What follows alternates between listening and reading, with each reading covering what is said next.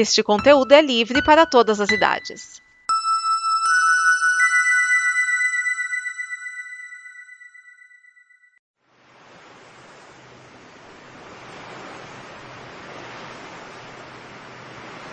Dois mil e vinte e três não poderia começar sem o Blue, o programa que traz bloopers, coisas que não foram ao ar e conversas malucas nos podcasts da Kombi. Então é isso. Vamos relaxar e rir com o Blue. Blue.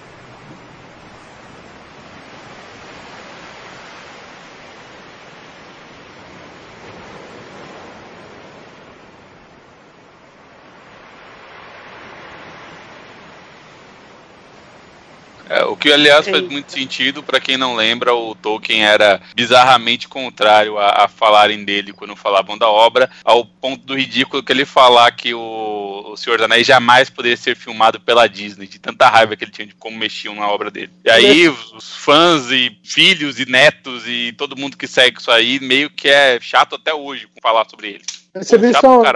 Olha, por incrível que pareça, foi no Nerdcast, hein? Essa curiosidade que ia ser feito o primeiro Senhor dos Anéis pela Disney e tava no, no, no testamento dele falando que nem por um caralho, sabe? Sério? Sério. Nerdcast, aqui. Sério. Eu não tô falando bem, eu falando que foi onde eu ouvi. Não tô falando que tá certo. Procurou a informação? Não. Sério? Não. Tipo, eu ouvi. Tá. Você procurou a informação pra saber se era correto ou não? Não. Eu, eu, podia, né? Podia. Dessa história que ela já tinha um filho, é verdade. Mas eu, eu acho que o que ele teve com ela é menina. É uma menina. Eles tiveram. Uh, peraí. Eles, adot, eles tiveram Wilfred e adotaram uma menina chamada Doris. Mas não é a Doris que é, que é a dele? Não. E o Wilfred que é adotado? Pelo, tá que eles, eles. Ah, não. Eles tiveram. Eles tiveram Wilfred e a Doris. Ela já tinha o Ty, então o David Tennant já tinha um também. Eita, nós, né? É. Ah, tudo bem, já tô mais aliviado. Pior do que isso é você levar um tiro da sua esposa na frente da sua melhor amiga, que é a sua sogra, e na frente da sua esposa, que está assistindo a sua esposa te matando. Oi? Esposa do doutor. Essa é com a Amy Ponte e a River Song. É, essa, essa, essa não tinha pego. É o astronauta impossível. vamos lá, vai. Eu, eu, quero sair daqui essa semana hoje. Eu tenho um encontro amanhã e eu quero estar acordado pra poder ir lá. Tem o quê? Um encontro, ué. O Miane tem um encontro? Ah! Por que tão, tão estranho nisso? É a primeira vez nesse século, só isso. Não, não é nem nessa década. Faz um ano e meio da última vez que eu namorei, porra. Com gibi não vale. Não é. A menina que hoje não quer nem mais me ver pintar de ouro, mas. Mas também eu, eu perguntei quatro vezes como é que ela quebrou o óculos, né, velho? Eu achava que eu não ouvi o que ela falava. Que é verdade, mas no meu caso. Não, na verdade você não pergunta pra uma mulher, aliás, pra ninguém, como é que quebrou o óculos. Não é da conta de ninguém. Até porque ela pode te responder fazendo um boquete e você não vai gostar. É. Apesar que que boquete violento seria esse, né? Mas tudo bem. É, esse, esse é o tipo, tipo de quebrou o óculos batendo com a cara. Tirar no... o óculos. É, né? é, batendo com a cara no peritônio, né? É, no caso dela, era fotógrafa de um show e caiu o óculos durante o show. Só que eu perguntei quatro vezes essa informação, tá? Aí ela, pô, vezes. Thiago, você não me ouvia, cara? É, desculpa, eu esqueci pela quarta vez. Ah, foda-se. Aí ela foi embora e tal.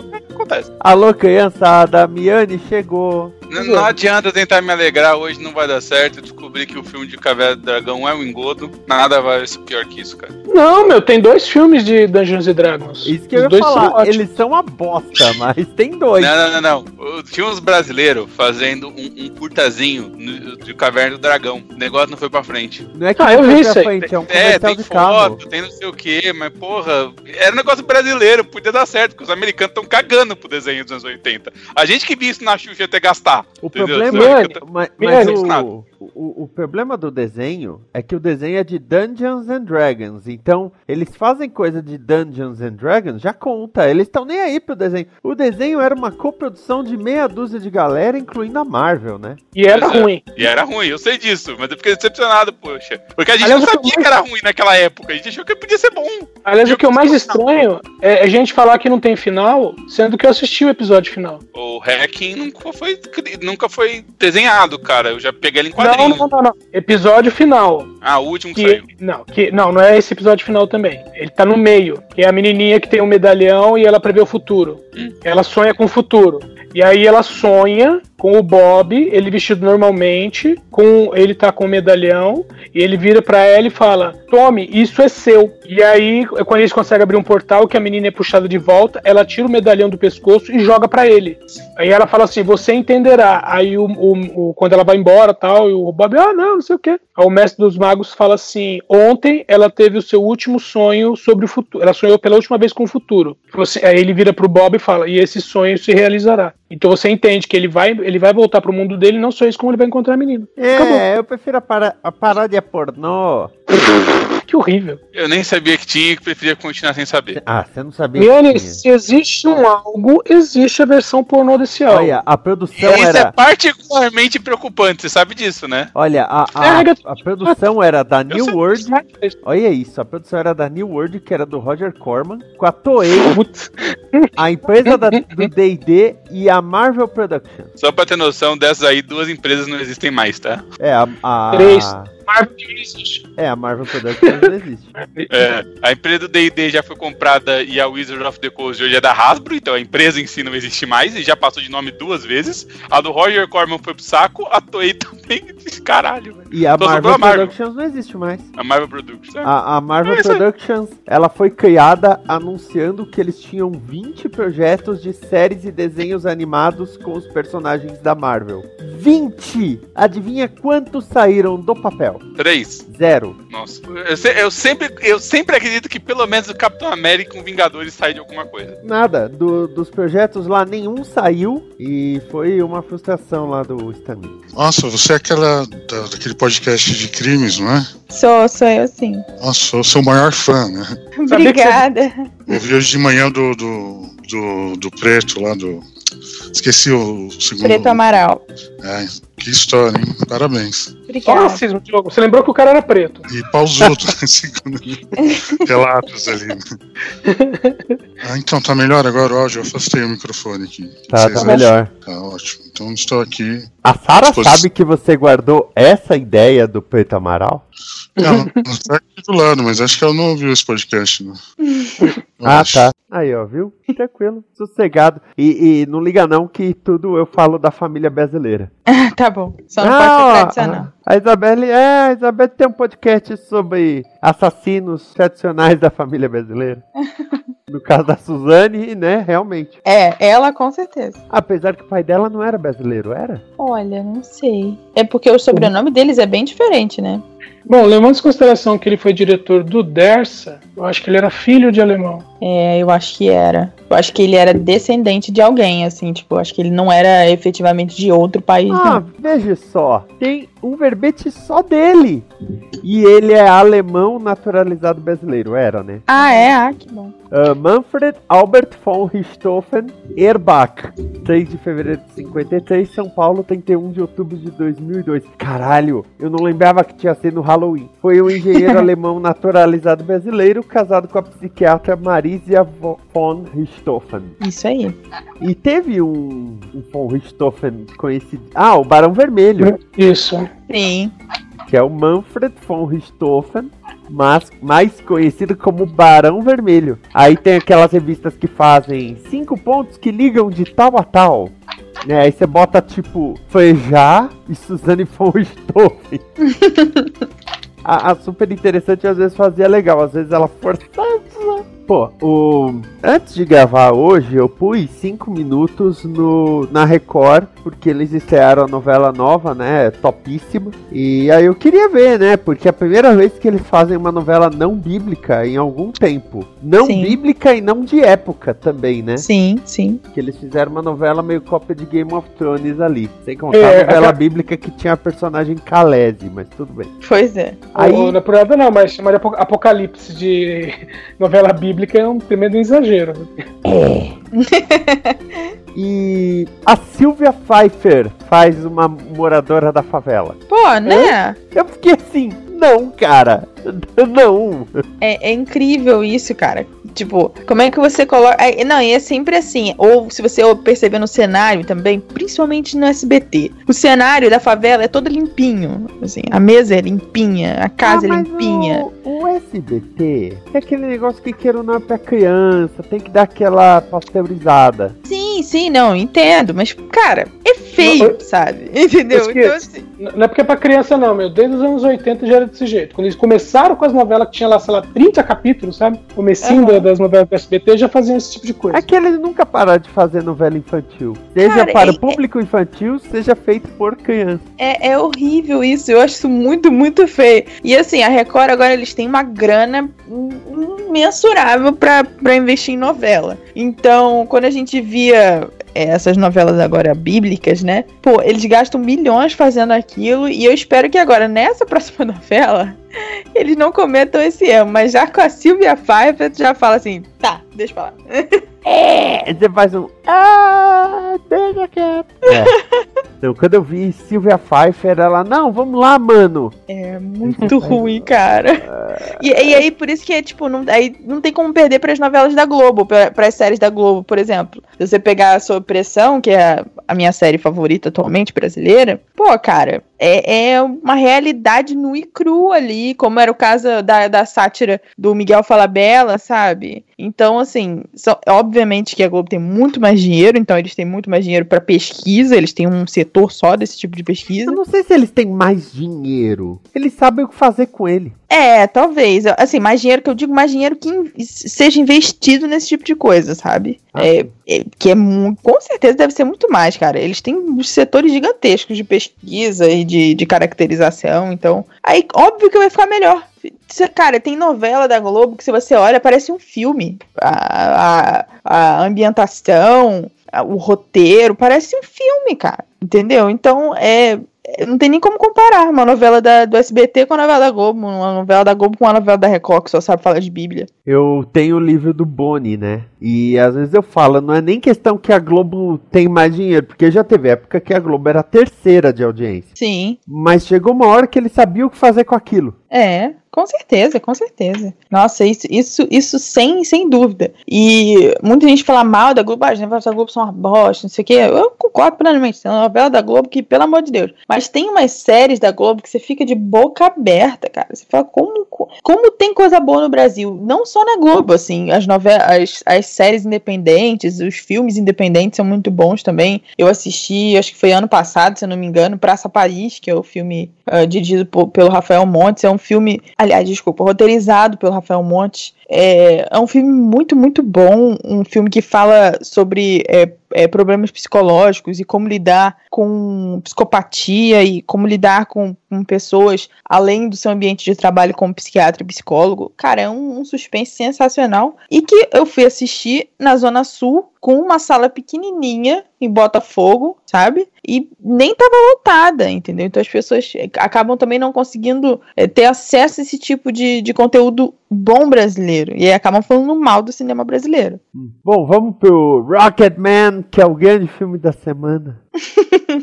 a Isabelle, apesar que ainda tem tempo, né? Isabelle Reis, que é do podcast Cena do Crime. Que bonito. Bucólico, eu diria. Oh, é mó bom, é sobre serial killers. É, a, cada, a cada programa fala de um, de um serial killer. ok, bom pra eles. Mas que nem um, pouco, li, um pouco limitado, eu diria. Então, é e não é, né? Porque Criminal Minds tá aí com 15 temporadas. É, mas com, com determinados tipos de crime que vão se repetindo. Ah, isso sim. É mais pra analisar a, a, pessoa, a pessoa, né, e tal. Ó, até agora foram. Tem uns que eu não conheço, tá? É Preto Amaral, Assassino de Golden State. Ah, Isabelle aí. Aceitar. Preto Amaral. Putz, eu já ouvi desse caso, mas era tão estranho que eu nem terminei de ouvir. Nem terminei de acompanhar. Mas é. Como é que século XX no Brasil, se não me engano? É isso mesmo? Uh, putz, não sei porque eu não ouvi ainda. Não, é que, é que eu, eu sempre acho engraçado quando alguém fala assim: ah, vamos analisar um serial killer. Você sabe uhum. como é que sabem que o, assassino do Zodíaco existe? É. Porque ele mandou as cartas para a polícia, porque ele já tinha até esse tempo matado três pessoas. Ah, mas eu acho que é legal analisar serial killer e, e coisa assim. Até porque, uh, que nem aquele seriado Mindhunters fala e tudo, né? É, você tem que começar a entender o que rola com essas pessoas até para ver se rola evitar futuros casos, sabe? Não, mas é esse que é o problema. Ou, na verdade, um, um serial killer, é, ele não, não, necessariamente ele tem um. Existe uma maneira de, de você, vamos dizer assim, identificar ele, entendeu? Nem boa, boa noite, gente. Eu, eu só boa queria noite. falar para ver se o meu, meu microfone tá certinho, vocês estão conseguindo me ouvir. Oi, Isabelle. Olá. Então, esqueça, são raros os, os, serial killers, eles têm, vamos dizer assim, um método e um, e um modo de, de, de agir que você consegue identificar, entendeu? O maníaco do parque, por exemplo, é um deles. Ele não só tinha método como local. Aliás, teve um episódio do Maníaco do Parque, né? Isabelle foi o primeiro, aliás. Foi, foi o primeiro, sim. O cara que e... só foi pego porque tentou jogar o, o RG de uma das vítimas no lixo do serviço dele. O, assim, a, a história que eu acho mais incrível dos tempos recentes, incrível, né? Colocando aí as observações devidas, é a Suzanne von Richthofen. Porque essa mina, ela é tão manipuladora que até hoje, né? Aliás, eu lembro quando ela deu entrevista pro Fantástico, que a direção do Fantástico deu a ideia de não desligar a câmera. O, o as instruções e tudo, porra. Ela, ela é um, um, uma versão clássica da psicopatia, né? Você perceber todas as características da Suzanne von Richthofen são de psicopatia, é, principalmente pela frieza, como ela trata a situação, é, principalmente também como foi o modus operandi dela em relação ao assassinato, né? É, muitas pessoas caracterizam e devem caracterizar, né, como é, o fato de que ela não é uma serial killer e ela só matou uma vez, ainda bem, né? Mas. É bem na verdade, aí... ela nem matou, né? Ela só facilitou. No caso, ela matou. É como se a gente estivesse falando do, do Charles Manson, por exemplo, que foi condenado, entendeu? Ela matou também. Ela então... foi condenada pela morte de duas pessoas, né? É, do pai e da mãe. Então, assim, é um duas caso não... realmente. Duas não constitui serial killer, né? Então, depende. Porque não o serial. aquele lance que é três, três a mais? Isso nos Estados Unidos. No Brasil, é, há vertentes que não. Por exemplo, a Ilana Casoy. Eu, ia ela... falar, eu ia falar o que, que a Ilana Casoy diz. Porque é. você fala serial killer, tem, tem que ter ela, né? Exatamente. A Ilana Casoy, por exemplo, quando ela começa a desvendar algum caso, existem alguns casos que ela já caracteriza como assassinato em série a partir do segundo homicídio, entendeu? Depende muito. E assim, os serial killers, é, quem ouviu o episódio que eu fiz agora do Preto Amaral, eles são muito baixos. É, é, eles têm um modus operandi que, tipo, por exemplo, o Preto Amaral, ele é a versão clássica, a versão é, escravocrata do Maníaco do Parque. Eles são idênticos. Todos eles têm os mesmos problemas, os dois, né, têm os mesmos problemas, o mesmo modus operandi, a mesma maneira de matar, a mesma maneira de mostrar onde está o corpo. Então, assim, tem muito, muitos, não todos, obviamente, né, não vou generalizar, mas tem muitos serial que têm um modus operandi idêntico, idêntico, idêntico, como é o caso que você pode ver também do lance de que o Zodíaco e o assassino de Golden State também são é, irrastreáveis, você não consegue rastrear de maneira alguma, que são serial killers muito, muito inteligentes, né? Então, cara, se você tiver ca categorizar, acho que vai ter mais 10 categorias aí de serial killers para estudar, no mínimo. Mas no caso da Suzane, Suzane Richthofen, tem um elemento no caso dela que ele nunca foi pego e o cara é um gênio, que é o irmão dela. Ah, sim. É. Porque a gente já conversou sobre isso, né? Que tudo leva a crer que o irmão dela era, é, participou de alguma maneira e ele era conivente. Não, mas assim. Pego, ele nunca foi é, indiciado. Ele era conivente. Eu, eu lia as, as os depoimentos deles, ele era conivente total. Principalmente pelo fato de que o, a Suzane e o namorado dela e o irmão dele, né, compraram o, o, o, irmão mais novo da Suzane de maneira assim muito fácil, sabe? Só de você deixar ele fazer coisas que os pais não deixavam, ele já tava ali, sabe? Então assim. Play 2. Exatamente. Deixa ele matar o papai enquanto você tá jogando Black aqui, entendeu? Tipo, é meio muito assim. Só que eu não acredito que ele efetivamente participou. Eu acredito que talvez talvez ele soubesse do que estava acontecendo. E quando aconteceu, ele não acreditou que fosse acontecer. E quando aconteceu, ele se desesperou. Porque o depoimento dele é muito. É, eu, não sabia o que estava acontecendo. E, sabe, ai, eu não tava, eu não sabia, sabe? Querendo muito se distanciar da cena do crime, querendo muito se distanciar do que acontecia. Então, eu acho que, de alguma maneira ou alguma coisa, ele sabia. Não tinha como não saber. A Suzana era burra. Ela era uma menina muito burra. Então não tinha como não saber, entendeu? É, é, duas, duas coisas aí que eu tenho que eu tenho a, a, colocar. A primeira é uma, uma história engraçada, né? Eu, eu comia um lanche antes de ir pra, pra faculdade. Na verdade era um pão na chapa, né? Antes de ir pra faculdade. Geralmente estava rolando o programa da Sônia Abrão no SBT. E ela tava falando, aí chamou o jornalismo para falar desse crime horrível, né? Do, dos Richthofen. E o repórter falou: olha, não acharam uh, sinal de arrombamento, né? Não acharam nada do tipo. É, é um crime perfeito. E aí eu lembrei da música do Engenheiros. Somos suspeitos de um crime perfeito, mas crimes perfeitos não deixam suspeitos. Foi aí uh, que, que começou com sem sinal de arrombamento nem nada, que alguém virou e falou: Ei, se foi alguém que tinha a chave, né? Pois é. E uma pergunta é sobre a definição de serial killer. Sim. No caso da Elise Matsunaga, você conta por mala? É, então, é, não sei, cara. Até porque no Brasil, é, a gente não pode caracterizar nada como serial killer, porque judicialmente falando, não existe serial killer no Brasil, então. É igual na Rússia, então? É, eles são julgados no Brasil, os serial killers eles são julgados por homicídio. Então, se você cometeu 10 homicídios, você vai ser julgado é, separadamente por cada homicídio, entendeu? Você não é julgado como serial killer.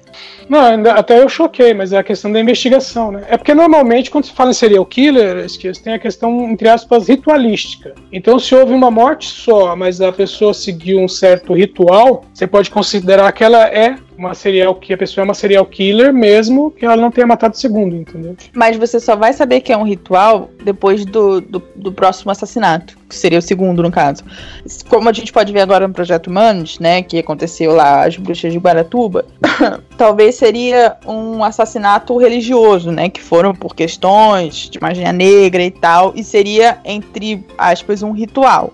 Só, só, Mas... só te cortar uma coisinha, você falou nós. É, não, eu não, não sei o que é isso. Projeto Humano, você não sabe o que é? Sei o que é, mas também conheço o caso e acompanhei na época. E por isso eu não acompanho o Projeto Humanos. Entendi. Então, é, e aí eu acho que não se caracterizaria como serial killer mesmo tendo um, um um ritual. Não, não, quando eu disse ritual, eu não quis dizer ritual religioso. Tanto que boa parte de. Boa parte não, né? Mas alguns serial killers, eles eram religiosos, eles é, matavam de uma maneira, vamos entre aspas, ritualística, mas que não tinha nada a ver com a religião deles. Não, sim, concordo. Só tô falando que assim, eu tô dando o exemplo do, do das bruxas de Guaratuba, porque elas tiveram que fazer algumas coisas específicas na morte daquele menino, entendeu? E, por exemplo, no caso do assassino de Golden State, ele precisava amarrar a vítima, aí ele amarrava quem estava no local, colocava pratos em cima das pessoas que estavam no local que não eram a vítima que ele queria, para que essa pessoa não se movesse.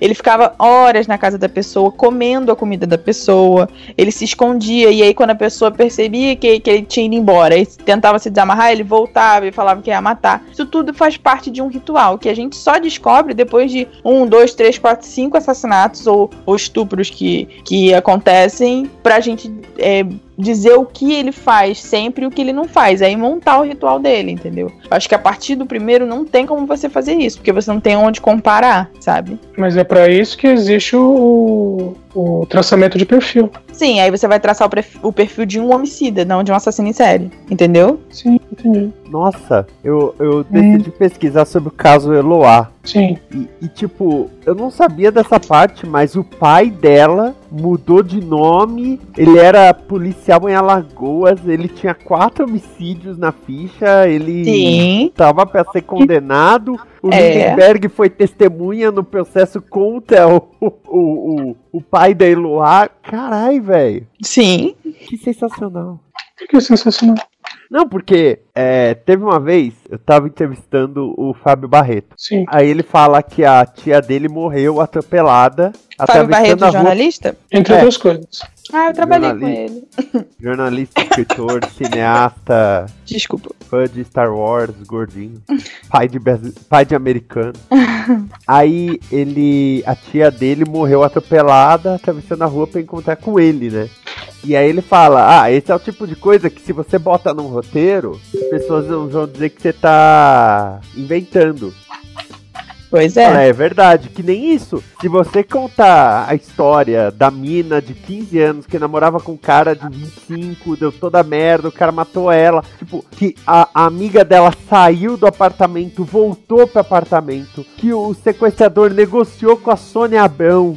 E que no final ele foi testemunha no processo porque o pai dela tava sendo procurado por homicídio. Se você contar tudo isso, a pessoa vai falar, né, você tá inventando. É, é igual as histórias do, do Rafael Montes. Elas são muito assim, tipo, surreais, que você acha que não aconteceria, mas é perfeitamente plausível. É, esse mundo. Quem é Rafael Monte? Rafael Montes é um escritor carioca que escreveu é, Jantar Secreto, por exemplo, que é um livro sobre canibalismo. Um cara tava quebrado, né? Ele perdeu o dinheiro pra pagar o aluguel. E aí ele decide fazer um jantar em casa, tipo, fazendo leilão de jantar. Isso acontece muito aqui no Rio. Tipo, você coloca num site, aí você faz um jantar de rico pra pessoas e elas pagam pra receber esse jantar. E aí o amigo do- da casa dele decidiu colocar como, como brincadeira que seria um jantar com carne humana. E o, o anúncio ficou 20 minutos no ar, obviamente que o site derrubou o anúncio, mas várias pessoas nesses 20 minutos compraram a, a, a entrada pro, pro jantar. Então eles foram obrigados a fazer um jantar de carne humana, sabe? Oxi.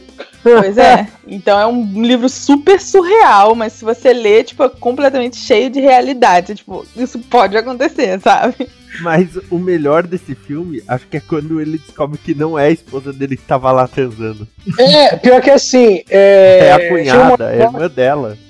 A mulher liga pra ele, pergunta onde é que ele tá, porque ele sumiu. Ele, pô, não sei o que, blá blá blá. Aí ele fala, não, porque eu vi. Ele, ele fala que eu vi, não, né? Ele fala assim, ah, eu vi. Eu vi no quarto. Aí ele fala, ela fala, pô, a minha irmã. O quê? A minha irmã, eu te falei que ela vinha à noite, só que ela chegou mais cedo. Ela e o noivo estavam no quarto. Aí ele. Ah, mas eu encontrei as abotoaduras do meu chefe. Ela, sim, que ele deixou aqui no Natal. E eu disse, deixei separado pra você não esquecer de levar pra ele. Aí ele vira pro Martin. Detalhe, a essa altura eles já tinham roubado o copo, depredado uma estátua de um deus da fertilidade, que tinha um pau gigante. E o Tim Robbins já tinha feito um monte de coisa na frente da câmera, eles estavam mascarados, né? Ele fez um monte de coisa na frente da câmera e termina com ele tirando a máscara, e olhando pra câmera, né? Tipo, né? perdido por um, perdido por mil. E aí nisso ele vira pro Martin Lawrence, né? Que é o Terry, e fala assim: Cara, eu não, é... ela não tava me traindo. Não, não, e não era o meu chefe ali. Não, pô, e agora? Essa grana? Putz, a gente tem que devolver. Esse filme passou muitas vezes no SBT. Cara, então, porque eu tô lembrando exatamente dessa cena do, do Edson descrevendo, cara. Eu acho que eu já assisti esse filme. Sim, não, ele passou várias vezes, inclusive tinha me- tinha meio que uma dobradinha, não é bem uma dobradinha, mas na mesma época, ou quase ali, saiu um outro filme que era com o, o Chris Tucker e o Charlie Sheen, que era, chamava Tudo por Dinheiro. Que era, eram dois filmes de duplas improváveis, né? O Tim Robbins com o Martin Lawrence e o Chris Tucker com o Charlie Sheen. Esse do Chris Tucker, eu acho que eu não lembro dele. Não sei se eu assisti. Ele é mais tranqueira, que o, o Chris Tucker é um. Chris Tucker é um Chris Tucker. É, ele é um Chris Tucker, ele é um safado sem vergonha, ladrão, golpista, e o Charlie Sheen é um cara, é, acho que ele é repórter, ele tem uma chance de subir na vida, e o Chris Tucker foi testemunha de não sei o quê. Um detalhe é que o Charlie Sheen tá prestes a se casar com a filha de um cara que é milionário e tal.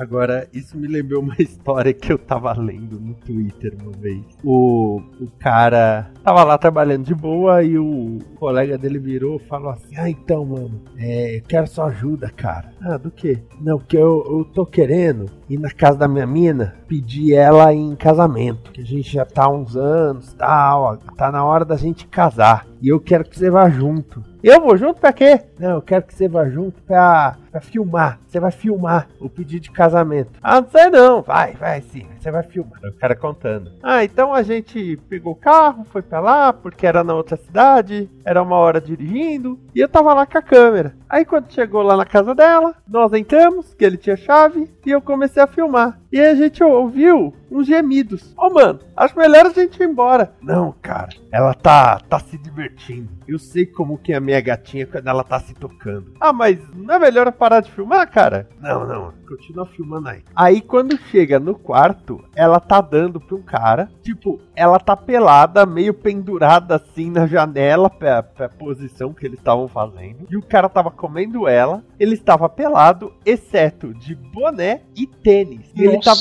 e ele tava em pé, em cima da cama. E o, o, o cara da câmera no Twitter tava assim, velho. Pior é que eu vendo aquela cena, eu vendo meu amigo, vendo a noiva dele, a namorada dele, trepando com outro cara, e a única coisa que eu pensava era, velho, o cara tirou toda a roupa e pôs o tênis de volta. pra dar aderência, né, no negócio. Aí o, o amigo dele começou, oh, que não sei o que, ai não, amor, sai daqui, não quero você aqui. Aí ele saiu na porrada com, com, com, o outro que tava, tava comendo a mina dele. Os caras rolaram assim pela escada, um negócio assim. Eles rolando pela escada, o pinto do cara batendo na cara do amigo dele. E ele filmando. Escroto. E, e ele fala que por umas 3, 4 vezes ele ficava, ô oh, cara, não é melhor eu parar de filmar? Meu, tá, tá parecendo o um filme do Sacha Baron Cohen, hein? Ai, caralho. Vídeo cacetadas do Xvideos, velho. Não, mas o melhor foi a parte do tênis, que ele fica, velho, ele tirou o tênis, ficou pelado e pôs o tênis de volta. E qual é a razão disso? Fica descalço, você vai comer uma mina. Que diferença faz o tênis? Cara, vai que ele tem a sola lisa, cara, não dá aderência pra ele fazer fricção, né, cara? Fica deitado, é, ela, ela cavalga. Então, mas é, é, aí não ia ser a janela que ela ia querer, né? Sei lá, mas puta, eu, eu lendo a TED e passando mal de rir. Porque o cara em inglês ele, ele colocou assim: And he put the shoe back on. Why? Ah, eu só sei que eu dei a palestra, foi legal, todo mundo gostou e ganhei chocolate. Ô, oh, chocolate é bom, hein? Alpino. Oh, e ainda recebi um alpino. Agora, como ele desceu, agora ele é supino, né? É, eu gostava de supino. Antigamente era o que eu levava quando ia correr. Supino não é um exercício? Também. Fazer um supino. Mas além reto. do exercício, é o nome de um chocolate recheado. É, tem um chocolate chamado supino? Sim. pro, pro cara disfarçar que é maromba, é isso? Ah, não, hoje eu me, me acabei no supino. Mas eu... Manifestação pela educação. Os caras ficaram três horas gritando com licença, por favor, obrigado? Não, é. é Fazê-lo-ei. Fazê-lo-ei. Fazê-lo-ei, é mesóclise. Fazê-lo-ei, é mesóclise. Ah, cara, falaram de um presidente que fazia mesóclise era bom, não foi tão bom assim, não, velho. O problema será hormonal, físico, mental, extracional, sexual. Amor. Tá viva a voz. Tá? Uma tá viva a voz. Quê? Tá no viva a voz. É, por que, que você deixou? É. Eu não entendi nada. Esta é uma produção da Combo. Confira todo o conteúdo do amanhã em nosso site comboconteúdo.com.